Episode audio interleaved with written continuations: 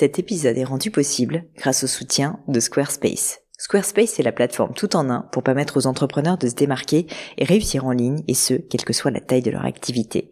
Pourquoi est-ce que j'ai choisi Squarespace comme sponsor du podcast? D'abord parce que je sais qu'ici vous êtes très nombreux à entreprendre, avoir un podcast ou un projet qui nécessite d'être valorisé sur un site web. Et que Squarespace propose des outils vraiment simples d'utilisation pour avoir un site beau, propre et efficace en un minimum de temps. Quelques exemples de fonctionnalités, des templates de sites web personnalisables et adaptatifs pour créer des sites beaux et design en un temps record. L'outil email, le nerf de la guerre pour développer votre activité et communiquer avec vos clients. Ou encore leur outil SEO intégré pour émerger sur Google sans être un produit métier. Alors si vous voulez donner à votre business toutes les chances de se développer, je ne peux que vous recommander d'aller sur le site squarespace.com. En plus, Squarespace vous offre moins 10% sur votre première commande de site web ou de domaine avec le code Pauline. N'hésitez pas et rendez-vous sur squarespace.com, code Pauline.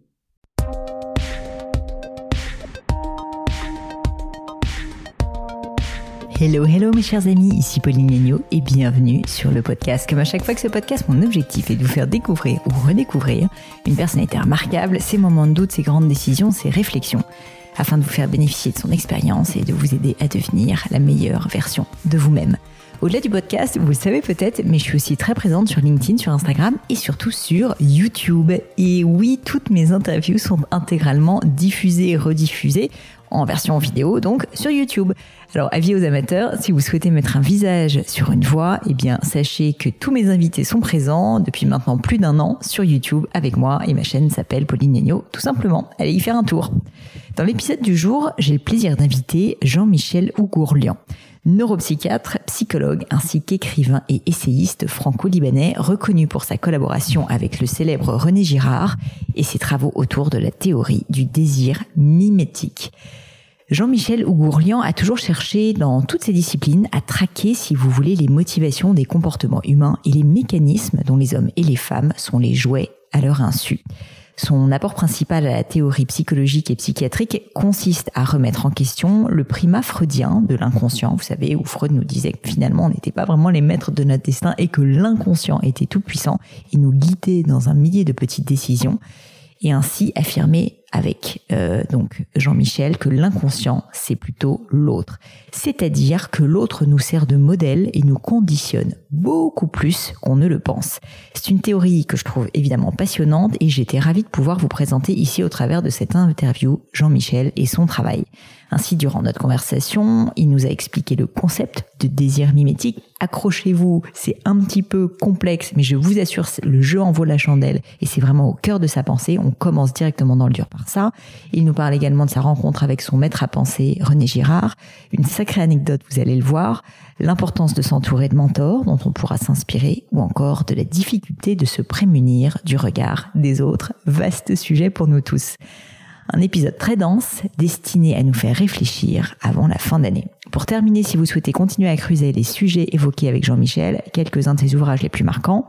Un mime nommé Désir, qui est vraiment son ouvrage de référence, Notre troisième cerveau, cet autre qui m'obsède, ou encore L'altérité.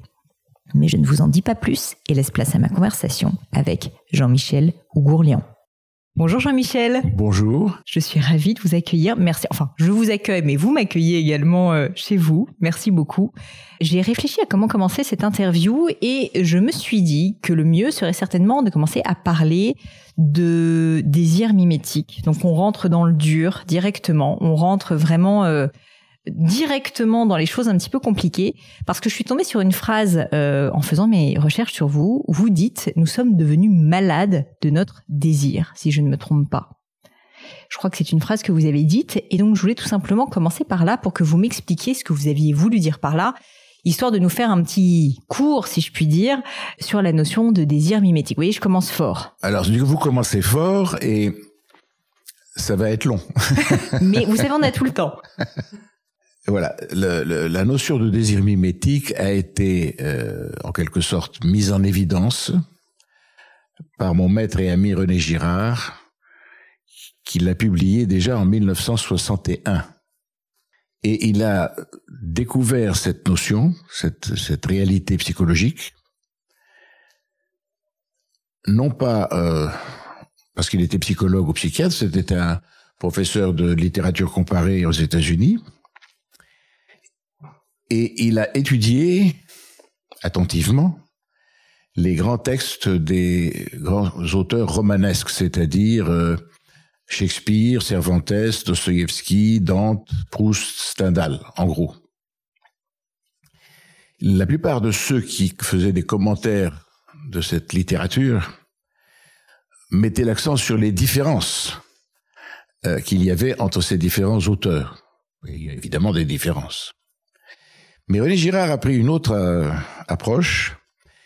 Il a cherché ce qu'il y avait de commun et qui faisait que chacun d'entre eux avait accédé à ce stade d'énormes de, vedettes de la littérature. Et ce qu'il a constaté, c'est que tous avaient, comme euh, avaient mis en évidence le fait que les humains ne désiraient pas un objet pour les qualités intrinsèques de cet objet, mais parce que cet objet leur était désigné par un autre humain qui désirait cet objet. Cette notion avait d'ailleurs déjà été, pour la première fois, évoquée 5000 ans plus tôt par Aristote, qui avait dit, de tous les animaux, le plus mimeur, celui qui imite le plus et le mieux, c'est l'homme, c'est pour ça qu'il domine tous les autres animaux. Et c'est comme ça qu'il acquiert tous ses apprentissages. Hmm. Vous comprenez d'ailleurs facilement que pour apprendre à parler, il n'y a pas 36 solutions, aucun appareil ne peut vous aider. Vous devez écouter vos parents quand vous êtes enfant et répéter après eux. Et petit à petit, en répétant très mal au début et de mieux en mieux, vous arrivez donc, en imitant ce qu'ils disent, à apprendre à parler. Le deuxième précurseur, en quelque sorte, c'est Spinoza, qui avait dit la phrase suivante que je cite, euh, pas verbatim, mais enfin en gros, nous ne désirons pas, enfin nous n'appétons pas, disait-il, nous ne désirons pas un objet pour ses qualités propres, mais parce que nous le voyons possédé par quelqu'un mmh. d'autre. Donc, si vous voulez, petit à petit, cette notion donc a été développée par René Girard. Et euh, évidemment, ça a des conséquences. Alors, parallèlement à ça, dans les années 70, l'école de psychologie de Seattle, de Seattle aux États-Unis, dirigée par mon ami le professeur Andrew Meltzoff, avait mis en évidence le fait que le premier mouvement humain est l'imitation. Et il était arrivé, il se promenait dans l'hôpital où il était chef de, de psychologie, avec un, petit sifflet, et on le sifflait lorsqu'une femme accouchait. Et euh, il arrivait en courant, et il a fini par être quasiment, dans certains cas, parce que il y a des enfants qui naissent et qui voient tout de suite. Il y en a d'autres qui ne voient pas. S'ils ne voient pas, évidemment, le problème ne se pose pas. Mais il a fini par euh, arriver à euh, tirer la langue à un, un, un, nourrisson qui venait de sortir du euh, sein de sa mère, à peu près dix minutes ou un quart d'heure plus tard après sa naissance, et euh, lui tirer la langue, et le nourrisson lui a tiré la langue. Incroyable. Donc, si vous voulez, euh, il a fait, il a fait des vidéos là-dessus, il a fait des, des, des, films, il a fait, enfin, donc, et puis ça depuis été, bien entendu, euh, répété, euh, vérifié. Alors, moi, je suis arrivé dans cette histoire en 1972, lorsque j'ai lu le grand livre de René Girard, La violence est sacrée. Et ce livre m'a tellement impressionné que je l'ai lu quatre fois euh, je venais de passer l'agrégation de psychiatrie, donc je n'étais pas un débutant, mais je n'étais pas non plus un très âgé. Et j'ai lu que dans la préface ou dans la postface que René Girard était professeur à l'université de New York. Alors je me suis dit, il faut absolument que je le voie. C'était février 73, j'ai pris l'avion, j'étais à New York. Et ce qui va vous amuser pour ce que vous m'avez dit tout à l'heure, c'est que à New York, je ne connaissais pas grand monde. Alors j'ai eu recours à l'aide d'un vieil ami, Monsieur Karnik Malikian, qui était un grand industriel et qui fabriquait des cuisines pour les grandes euh, institutions, les aéroports, les hôpitaux, vous voyez, des, des, des mhm. cuisines euh, professionnelles. Et je lui ai exposé mon problème. Je lui ai dit, voilà, je suis à New York, je cherche le professeur René Girard. Il me dit, écoutez, moi, alors là, je n'y connais rien, mais demain, venez, on va aller au bureau ensemble. Ma secrétaire va essayer de... Elle, elle est américaine, me dit-il, et elle, elle connaît les choses. Il n'y avait pas à l'époque, je vous signale, ni de téléphone portable, ni Internet, ni rien du tout. Hein. Alors, il expose le problème à sa secrétaire le lendemain dans son bureau, et sa secrétaire lui dit, ben, je vais chercher. Et puis, euh, une heure après, ça lui a pris quand même plus... Hein, elle revient, elle dit, écoutez, le professeur René Girard est en effet professeur à l'université de New York, mais il est professeur à l'université de New York à Buffalo. Ah. oh, Buffalo est un plus... Parce que vous savez qu'aux États-Unis, vous êtes euh, professeur at uh, of, um, the University of New York at Buffalo, ou mm. uh, the University of, of California at San Francisco, at, uh, at, at uh, whatever. Je lui dis, ben, on va aller à Buffalo. Elle me dit non. Nous sommes en février, à Buffalo, il y a trois mètres de neige, euh, il n'y a pas d'avion, il n'y a pas de train, il n'y a pas de voiture, il n'y a pas question. Euh, il faisait déjà moins 10, euh, quelque chose comme ça, d'ailleurs. Alors je lui ai dit, mais je voudrais au moins, étant arrivé jusqu'à New York, lui parler au téléphone. Ah, elle dit, alors là, je vais essayer. Alors elle retourne dans son bureau et elle revient au bout de une heure à peu près et elle me dit, écoutez, voilà, le professeur Girard vient de sortir, après, après beaucoup de renégociations, il vient de sortir d'un cours et il est en ligne. Incroyable. Oui. Alors je prends le téléphone et je lui dis, mon cher maître, voilà, je, je lui raconte l'histoire. Il me dit, c'est incroyable, vous êtes venu jusqu'à New York pour me voir. Mais oui, j'ai dit. Et il, me, il me, dit, ne venez pas, moi j'arrive pas à sortir de chez moi euh, très difficilement le plus souvent parce que le matin, mon, mon garage, la porte, il y a trois, deux mètres de neige. Je dis, bon, ben, comment on va faire? Alors il me dit, écoutez, mais pourquoi vous voulez me voir? J'ai dit parce que j'ai euh, l'idée que vos idées, et notamment votre théorie euh, du désir mimétique, est de nature à transformer, modifier complètement et radicalement la psychologie et la psychiatrie. Ah, il me dit, écoutez, alors là, ça ne m'a jamais traversé l'esprit. Parce que lui, n'oublions pas qu'il était professeur de littérature. Il était professeur de littérature comparée et, disons, il, s'intéressait beaucoup à l'anthropologie. Mm. Alors je lui ai dit, mais écoutez, bah, je suis désespéré, il faut absolument que je vous voie. Il me dit, écoutez, voilà, je vais vous dire. Euh, en avril, je viens à Paris et euh, je vous promets, je vous téléphone. Bah, il prend mes coordonnées et effectivement, moi je rentre à Paris et en avril, il me téléphone à Paris. Et il me dit, voilà, je suis à tel hôtel euh, euh, à Saint-Germain-des-Prés. Mais je dis, j'arrive. Alors moi, je prends ma voiture et j'y vais. Et là, il y a une petite euh, anecdote amusante, c'est que je rentre dans l'hôtel et je dis, voilà, je cherche le professeur René Girard. Il me dit, ah ben, il vient sortir, il se promène sur le, le trottoir, là, vous allez le... Alors je sors, je regarde à droite et à gauche et je vois effectivement, un peu plus loin, un, un, costaud, un grand monsieur euh, avec des cheveux très noirs et enfin visiblement euh, grand et fort. Et, je me, et moi, je me représentais le professeur René Girard comme un petit monsieur avec des petites lunettes, vous savez, et chauve. et je me suis dit bon bah, bah je sais pas où vous, il est parti. Vous aviez jamais vu de photo ou quoi que non, ce soit Non, jamais vu, jamais vu.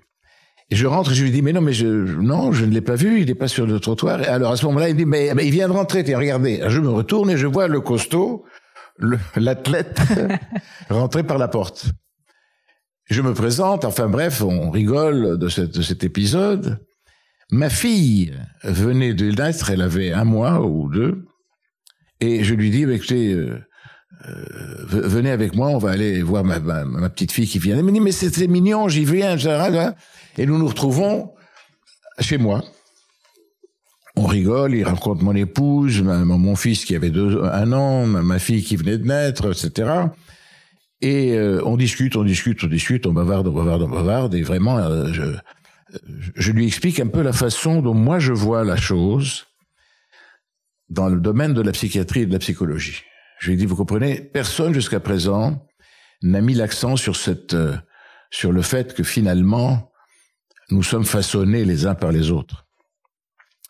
Parce que, évidemment, alors on continue à discuter, et il me dit, bah, écoutez, euh, et je lui dis, ouais, moi, je, viens aux États-Unis avec un magnétophone, un peu comme vous, et on discute, et j'enregistre, et je, je, je, reprends tout ça à, la main.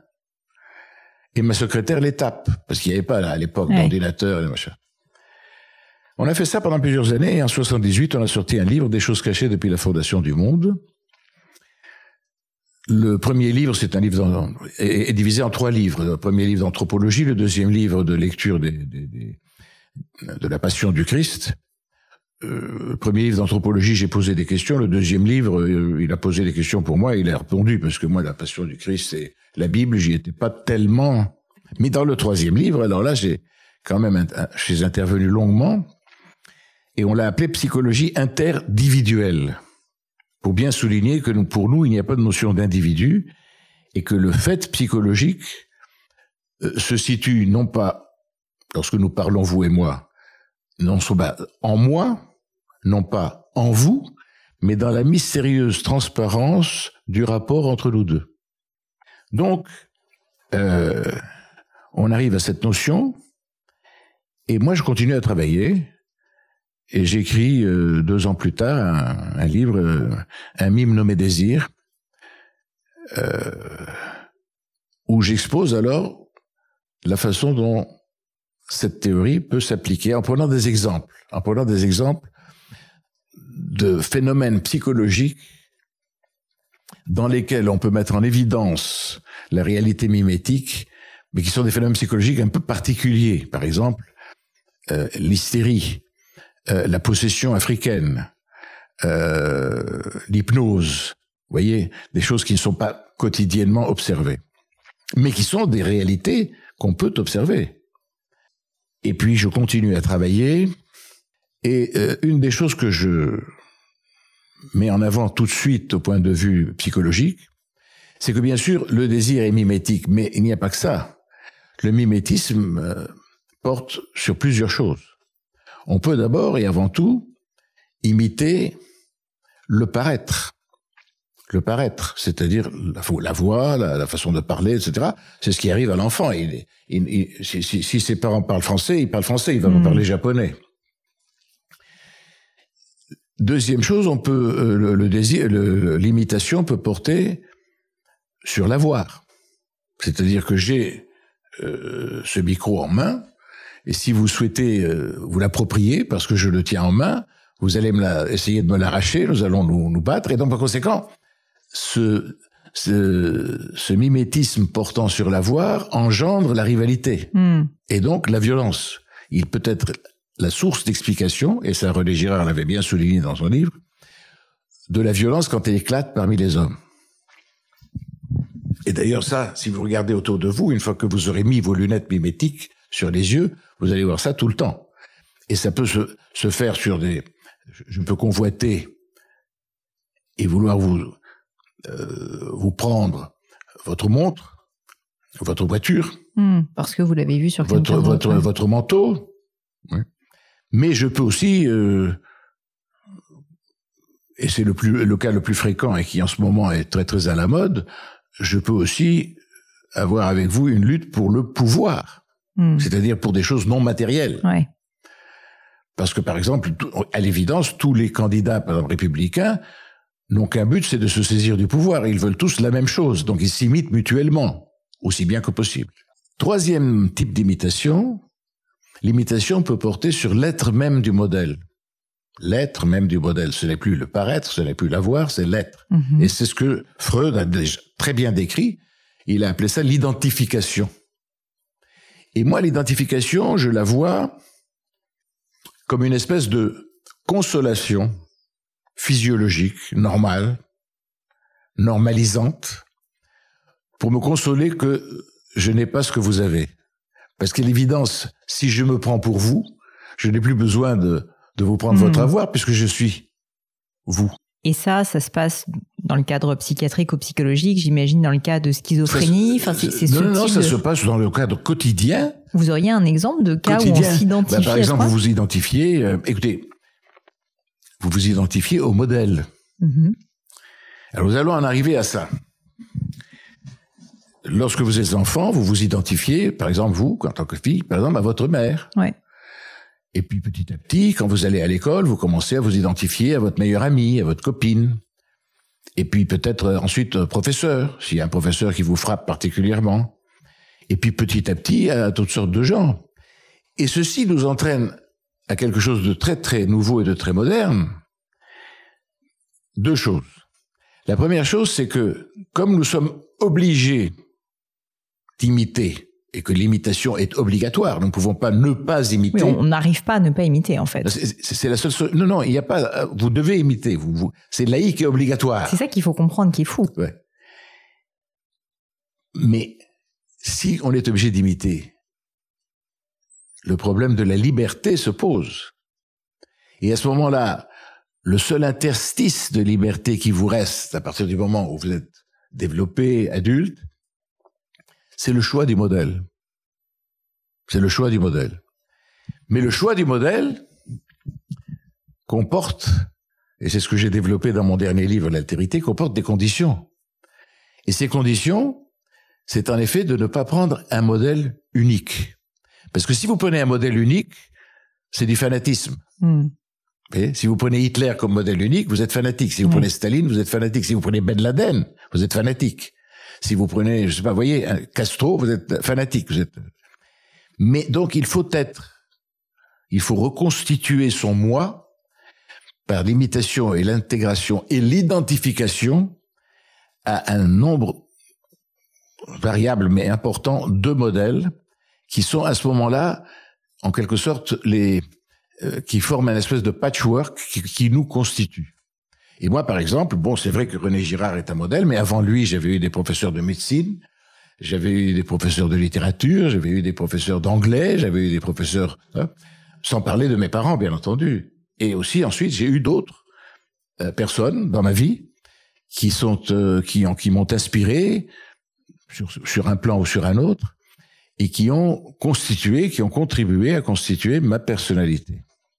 Je me permets de vous interrompre. On, a donc plutôt intérêt à essayer de choisir ces modèles essayer de choisir aussi les éléments qu'on souhaite imiter parmi ces modèles. C'est-à-dire que tout n'est pas bon à prendre peut-être chez René Girard ou chez euh, oui, oui, oui, oui, absolument, absolument. Mais d'un autre côté, au fond, les choses se font quasiment à votre insu. C'est ça. Et ce n'est que plus tard que vous vous dites ah ce monsieur, cet individu ou cette dame, à ce moment de ma vie, m'a dit une chose ou m'a fait une chose ou est intervenu de telle manière que vraiment ça a influé sur mon destin et ça a modifié ma façon de voir les choses.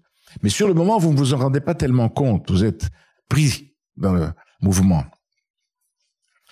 Voilà, donc à ce moment-là, il y a une deuxième conséquence importante, et je vais terminer là-dessus, ensuite vous poserez d'autres questions, la deuxième conséquence importante qui, nous vient tout de suite à l'esprit, c'est dès lors que l'imitation est obligatoire, la responsabilité du modèle, de tous les gens qui sont modèles ou appelés à l'être, les parents, les instituteurs, les professeurs à l'université, mais ensuite les responsables de l'entreprise, les responsables, mmh. ben, jusqu'aux responsables politiques les plus élevés, ont une responsabilité dans leur comportement et dans ce qu'ils nous disent, afin justement de ne pas nous euh, envoyer sur des chemins de traverse. Il est bien certain que euh, Krishnamurti ou le Dalai Lama ont certainement plus conscience de leur responsabilité de modèle que Hitler ou, ou, Staline. Vous voyez ce que je veux dire? Ouais. Donc voilà, voilà un petit peu brossé à large trait, si vous voulez, toute cette histoire de désir mimétique, vous voyez, d'où nous sommes partis, où nous sommes arrivés. Et tout ça, ça prend 40 ans. Et j'ajoute qu'il s'est produit un événement extraordinaire qui ne se produit pratiquement jamais dans la vie d'un homme. J'ai vu l'éclosion de la théorie du désir mimétique, j'y ai participé, mais au bout de plus de 30 ans, un jour, René Girard, en 1995, me téléphone et me dit tu prends l'avion, tu viens tout de suite à Stanford. Il était à ce moment-là professeur à Stanford. Il y a quelque chose d'extraordinaire qui vient de se produire. Ah. Je prends l'avion, j'arrive à Stanford, et on se retrouve dans un petit comité, dans une petite réunion, un petit colloque, à l'université de Stanford, et je, je fais la connaissance là d'un professeur italien extraordinaire, Vittorio Gallese, qui venait de découvrir avec son alter ego, le professeur Izzolati, les neurones miroirs. Qu'est-ce que les neurones miroirs?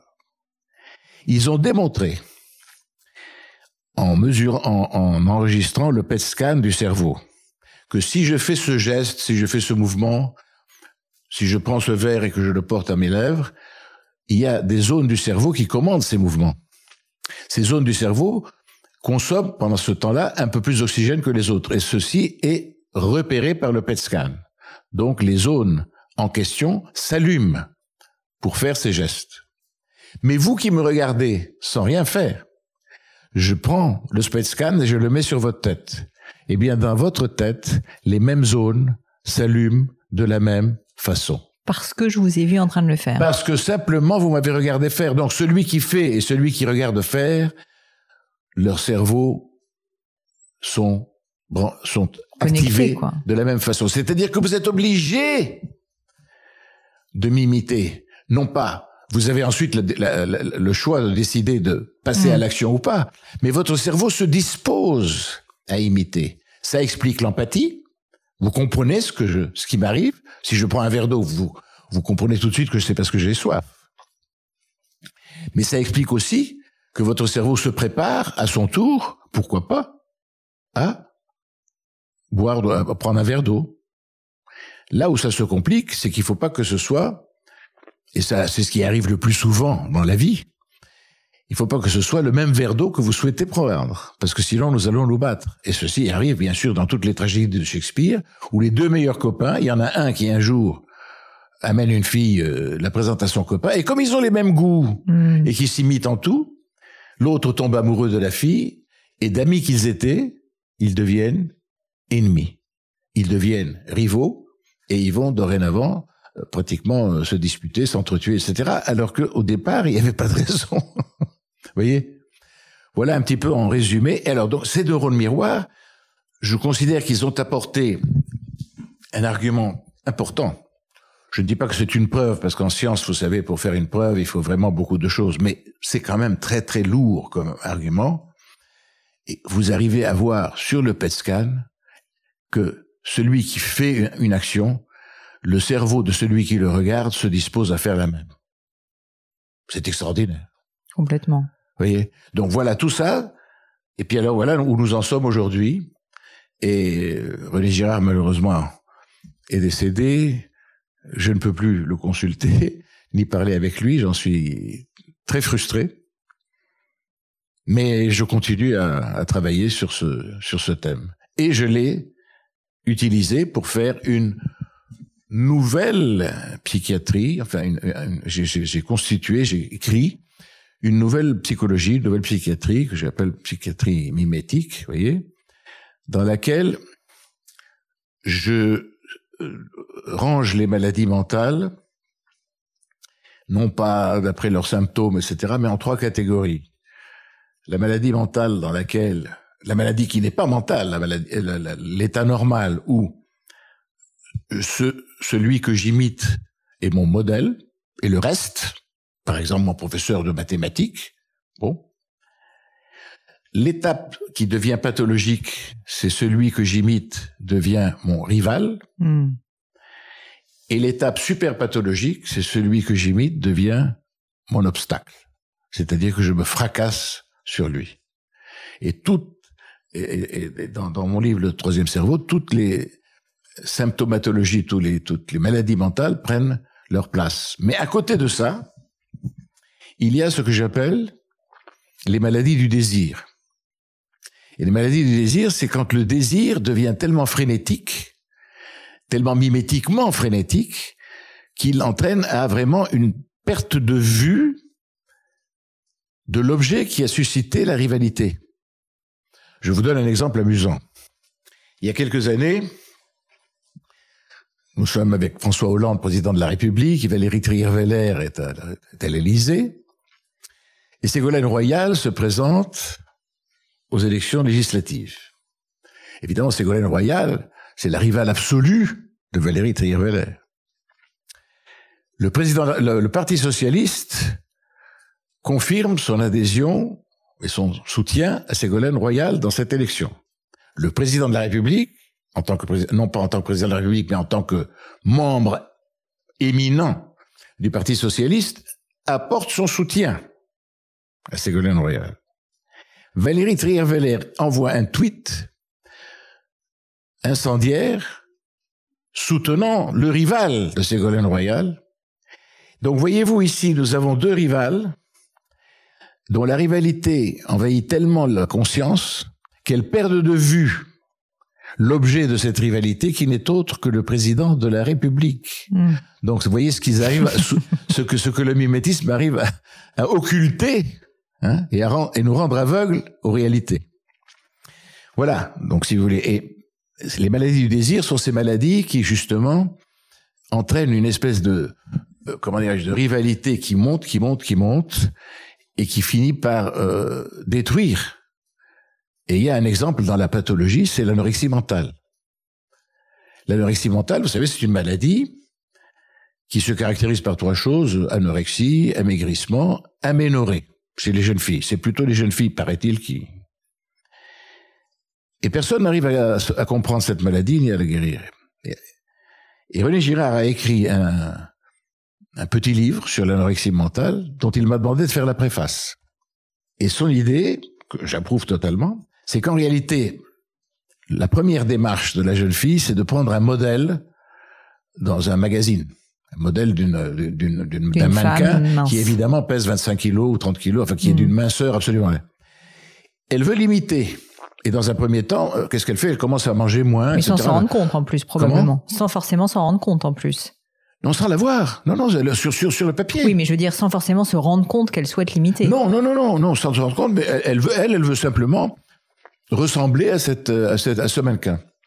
Mais petit à petit, petit à petit, dans sa tête, le, le, le, la maladie du désir se renforce.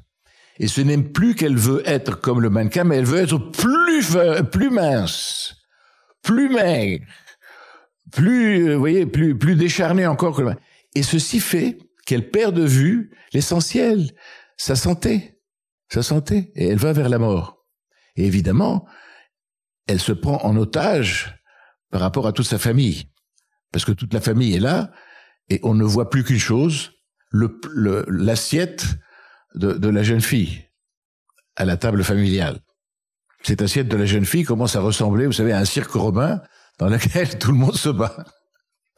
Voilà comment, si vous voulez, l'escalade mimétique du désir peut conduire jusqu'à la mort de celui qui, est atteint de cette maladie-là. Voilà un petit peu, je pense, euh, une réponse euh, résumée à votre première question. vous avez évoqué le fait que vous aviez beaucoup travaillé sur des maladies euh, importantes comme l'hystérie. Euh, je crois aussi, alors peut-être pas la schizophrénie, mais, mais des, des maladies, on va dire, euh, dures mentales.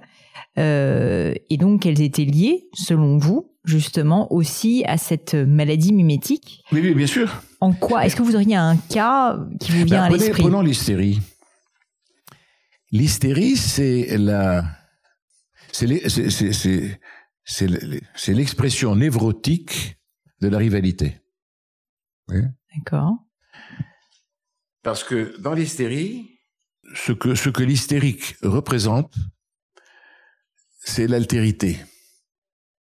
Et l'altérité, par exemple, d'une femme qui est, mettons, amoureuse d'un homme qui la néglige ou, à la limite qu'elle ne connaît pas ou, ou qui ne veut pas la connaître.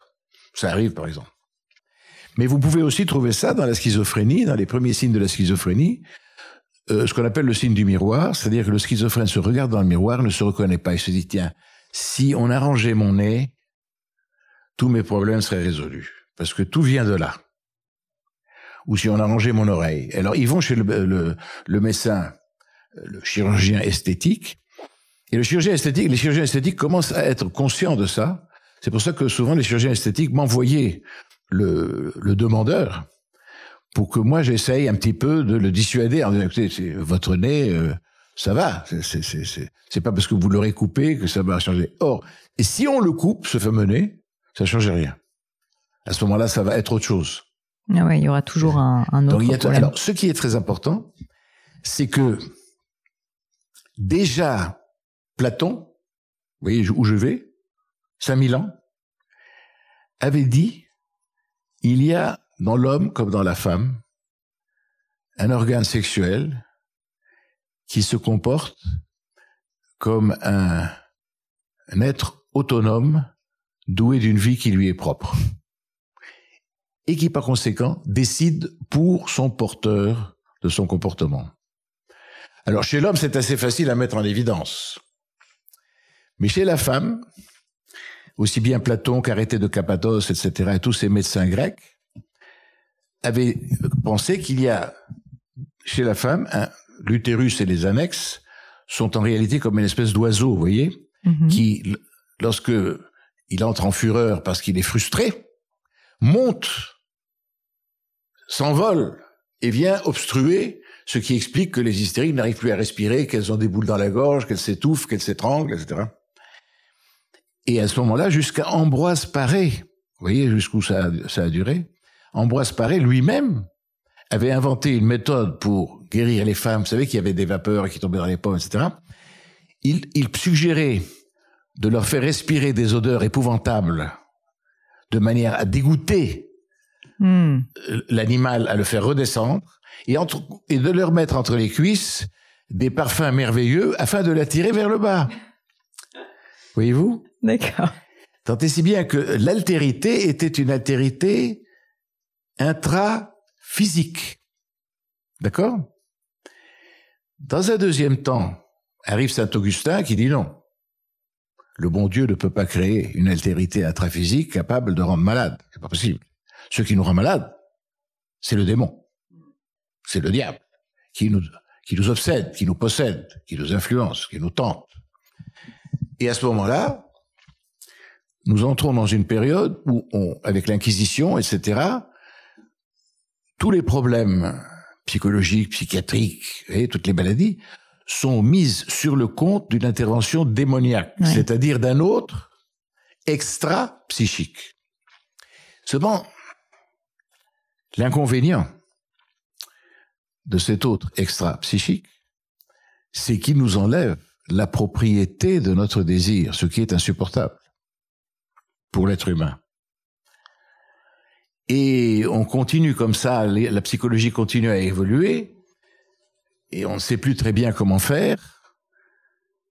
Euh, la culture réclame la, possession, la, la, propriété de ce désir. Après tout, moi, si je désire quelque chose, c'est mon désir, c'est pas. Et ça, c'est universel chez les humains. C'est une illusion, mais c'est universel. Et à ce moment-là, arrive un homme de génie qui était Sigmund Freud, qui dit oui, oui, oui, attendez, attendez, attendez. Le désir est notre désir. Mais nous en avons la propriété. Mais nous n'en sommes pas responsables parce qu'il est inconscient. Donc c'est un autre intra-psychique qui nous dirige.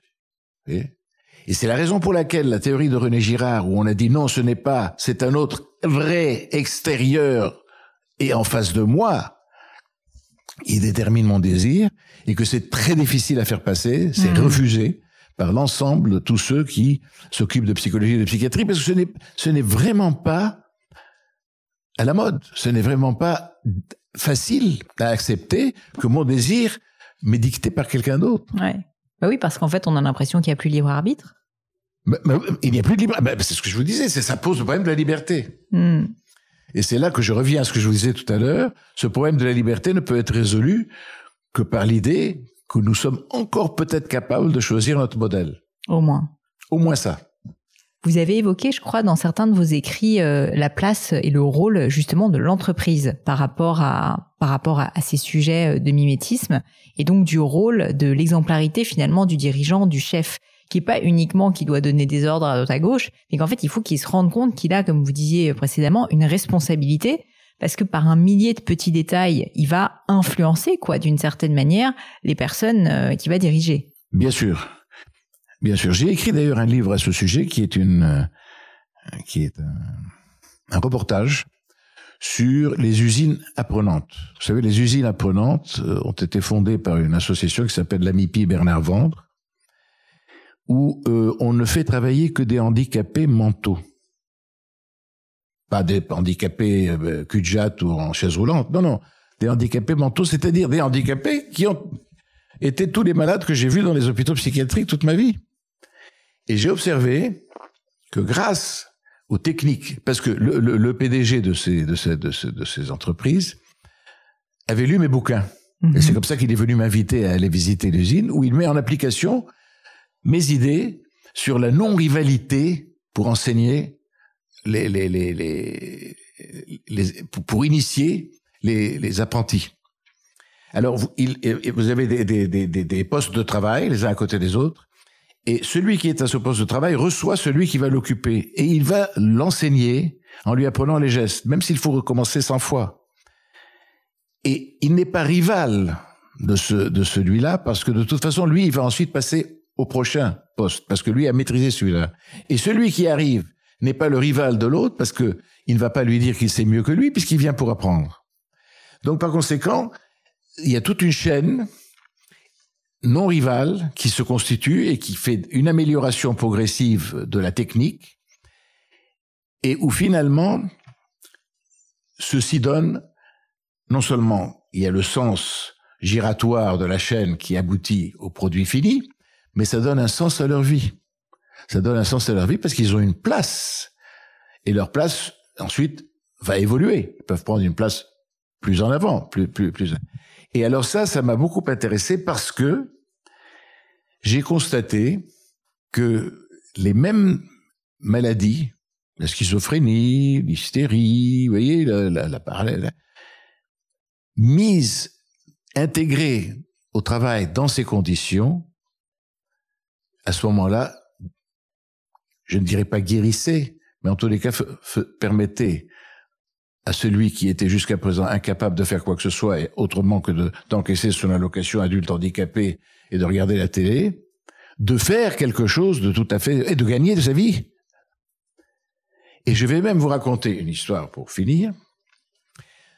J'arrive en fin de parcours, vous voyez, vers une dame, 45 ans, qui, elle, était chargée de vérifier que, vous voyez, ce sont des, des câbles de- pour, pour Renault et Peugeot, euh, avec des, dedans des fils de toutes les couleurs pour actionner euh, tous les systèmes euh, dans la voiture. Vous voyez, lever les vitres, fermer le machin, ça.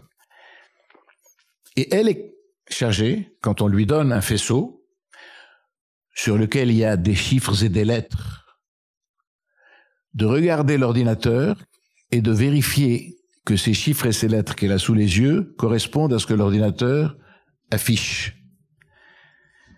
Et là, j'ai essayé de faire ça, moi, de vérifier, vous voyez. Mhm.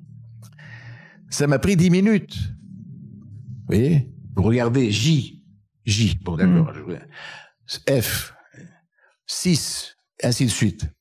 Mais elle, elle faisait ça en trois secondes. J'ai dit, madame, quel était votre handicap? Elle me dit, mais monsieur, voilà, j'étais handicapé, j'étais obligé de sortir de l'école parce que je n'étais jamais été capable d'apprendre à lire ni à écrire. Je dis, vous savez pas lire ni écrire? Elle me dit non. Je dis, mais alors comment vous faites? Elle me dit, non, monsieur, j'ai appris une chose extraordinaire. Je photographie. Je photographie et je photographie. Si les deux photos sont superposables, c'est bon. Et elle me dit, ça m'a beaucoup aidé dans la vie, parce qu'avant, je pouvais pas sortir de chez moi parce que je me perdais. Mais maintenant, avec ma, nouvelle technique, mes parents ou mes amis m'amènent, par exemple, euh, Avenue Foch, je regarde la plaque Avenue Foch et dorénavant, je sais que cette rue-là s'appelle Avenue Foch. Mais je, c'est pas parce que je sais lire, mais c'est parce que j'ai photographié. Vous voyez comment on peut faire faire au cerveau humain des choses extraordinaires? Et j'avais terminé mon livre en disant le cerveau se fabrique en fabriquant. C'est vrai que cette histoire est assez extraordinaire quand on y pense. C'est incroyable. J'ai écrit un livre qui s'appelle Le travail qui guérit. J'ai une autre question pour vous, euh, c'est au sujet du regard des autres. Parce que finalement, quand on réfléchit à ce désir mimétique, au fait d'imiter même inconsciemment les autres, on peut se dire que le regard des autres a nécessairement une importance énorme. Et pourtant, à l'heure actuelle, on entend beaucoup euh, des personnes, des modèles justement, dire vous devriez vous affranchir du regard des autres, essayer de vivre par vous-même, ne pas penser à ce que les autres pensent de vous. C'est une des, une des raisons, en fait, euh, euh, un des secrets du bonheur, si vous voulez, de ne pas penser en permanence à ce que l'autre euh, va penser c'est ce qu'on appelle le désenchantement du monde. Nous devons nous débrouiller par nous-mêmes, développer notre individualité, élargir notre moi, etc., sans tenir compte des autres. C'est tellement invraisemblable, c'est tellement délirant. Donc ça n'est pas possible pour vous. Ce n'est pas possible. On ne peut évoluer que les uns par rapport aux autres. La seule chose que je peux faire, c'est améliorer mon rapport à l'autre. Ce n'est pas mon rapport à moi-même. Alors évidemment, si j'améliore mon rapport à, l'autre et aux autres, hein, ça peut finalement me rendre moins malheureux. C'est possible.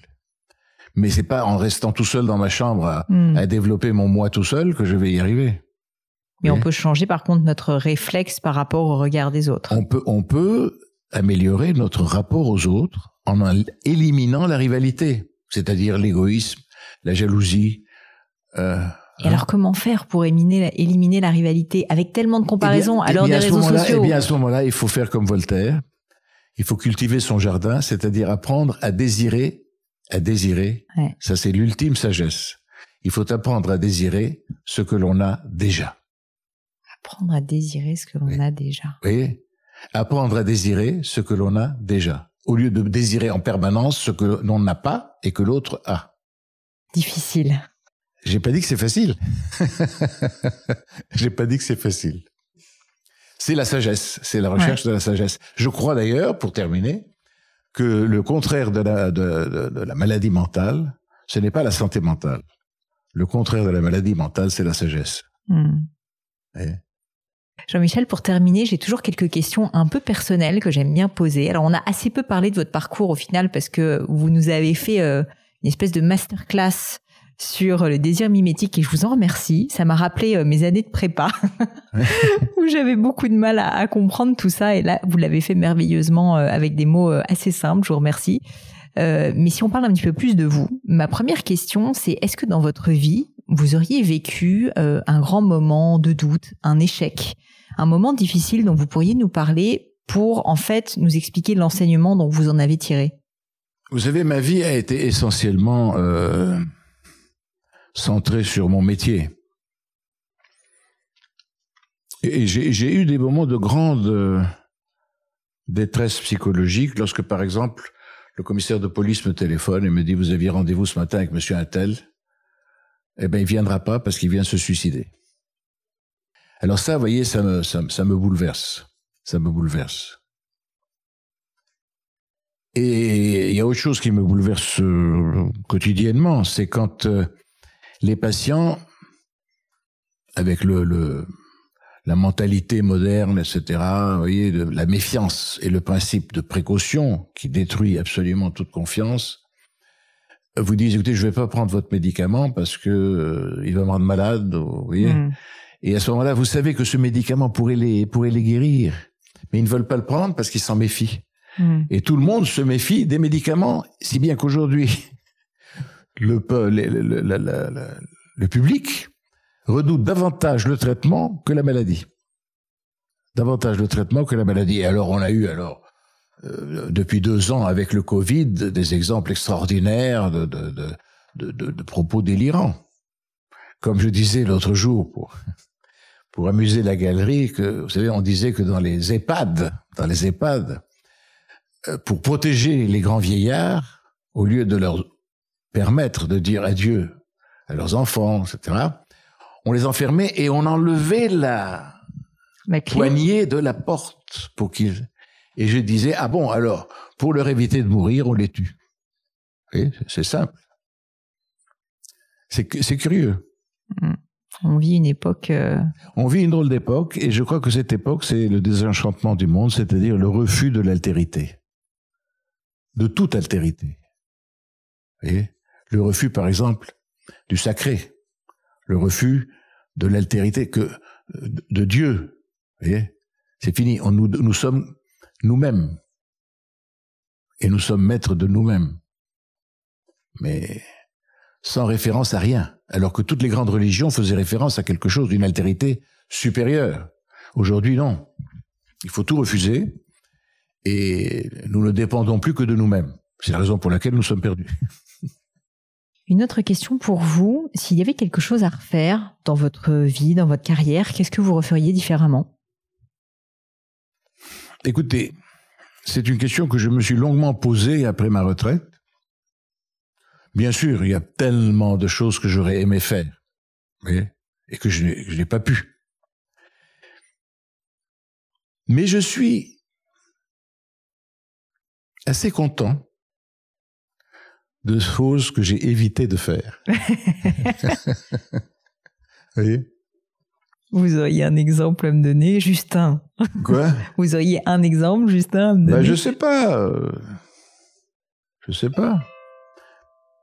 Quand je pense par exemple à euh, telle ou telle jeune fille dont j'étais amoureux lorsque j'étais très jeune, que j'aurais pu épouser, et ré- rétrospectivement et en voyant maintenant ce qu'elle est devenue, je me dis, ben, j'ai bien fait, au fond. Elle a bien fait de ne pas vouloir me fréquenter. Très bien, je comprends. Est-ce qu'il y a une maxime, une citation, des mots euh, qui, qui comptent pour vous, qui sont importants pour vous, que vous vous répétez peut-être fréquemment, que vous pourriez partager avec nous Non, je vous dis, ce que j'aime beaucoup, c'est la phrase de Voltaire, il faut cultiver son jardin sans regarder le jardin du voisin. Et, euh, et par conséquent, je, le- je le résume sur le plan psychologique en disant, il faut désirer ce que l'on a déjà. Euh, C'est vraiment la clé de la sagesse. Ouais. C'est-à-dire être satisfait. Et aujourd'hui, la, le- la- la maladie du désir est telle que quand vous avez des, des manifestations, euh, la France ne manque pas de manifestations, euh, il suffit de... Les jeunes, entre guillemets, au lieu de voler une voiture, une belle voiture, et d'aller se promener avec sur la côte d'Azur, ce qui aurait un certain sens, parce qu'ils ils convoitent la voiture qu'ils ne peuvent pas avoir, c'est l'avoir d'un autre. Mais non, Le- leur désir malade les induit à brûler la voiture, c'est-à-dire à se satisfaire simplement d'en avoir dépossédé Hmm. celui qui l'a. Oui. Le fait d'avoir dépossédé l'autre de son bien suffit à leur bonheur. Alors que d'habitude, normalement, il serait compréhensible que, n'ayant pas de voiture, il veuille en prendre une pour la, pour l'utiliser. Mais c'est pas comme ça que ça marche. Et c'est ça, la perversion du désir. Hmm. Très intéressant. Pour terminer, euh, au-delà de vos propres livres, euh, est-ce qu'il y a un livre, alors je pense que je sais ce dont vous allez me parler, qui vous a particulièrement marqué, que vous pourriez nous recommander, euh, parce qu'il a un peu fait la personne que vous êtes aujourd'hui? Ben, la violence et le sacré de René Girard. Les mémoires d'Adrien de Marguerite Yourcenar. Euh, et puis, et puis, et puis, et puis des livres alors de plus, plus, comment dirais-je, plus, plus techniques. Euh, dans le domaine euh, spirituel, les livres de mon maître et ami dont la photo est là, Claude Tresmontant, derrière. Et Claude Tresmontant, qui était professeur de, de métaphysique, lorsque j'ai fait ma, ma licence de philosophie à la Paris 4, et qui est devenu mon ami, et qui a écrit des, bibliothèques entières sur euh, la philosophie chrétienne, la métaphysique, la métaphysique d'Aristote, la métaphysique de saint Thomas d'Aquin, etc. Tout ça m'a beaucoup marqué.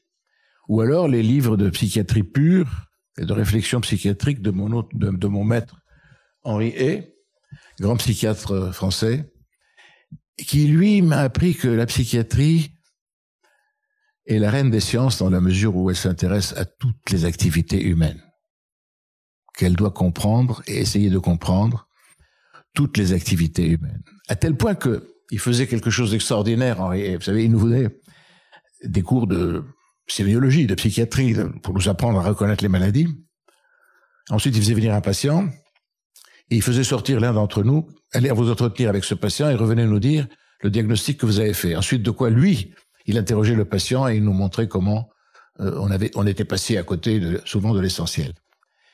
Mais en plus, il m'a dit un jour, vous savez, euh, j'ai découvert les écrits cachés dans les bibliothèques des carmélites.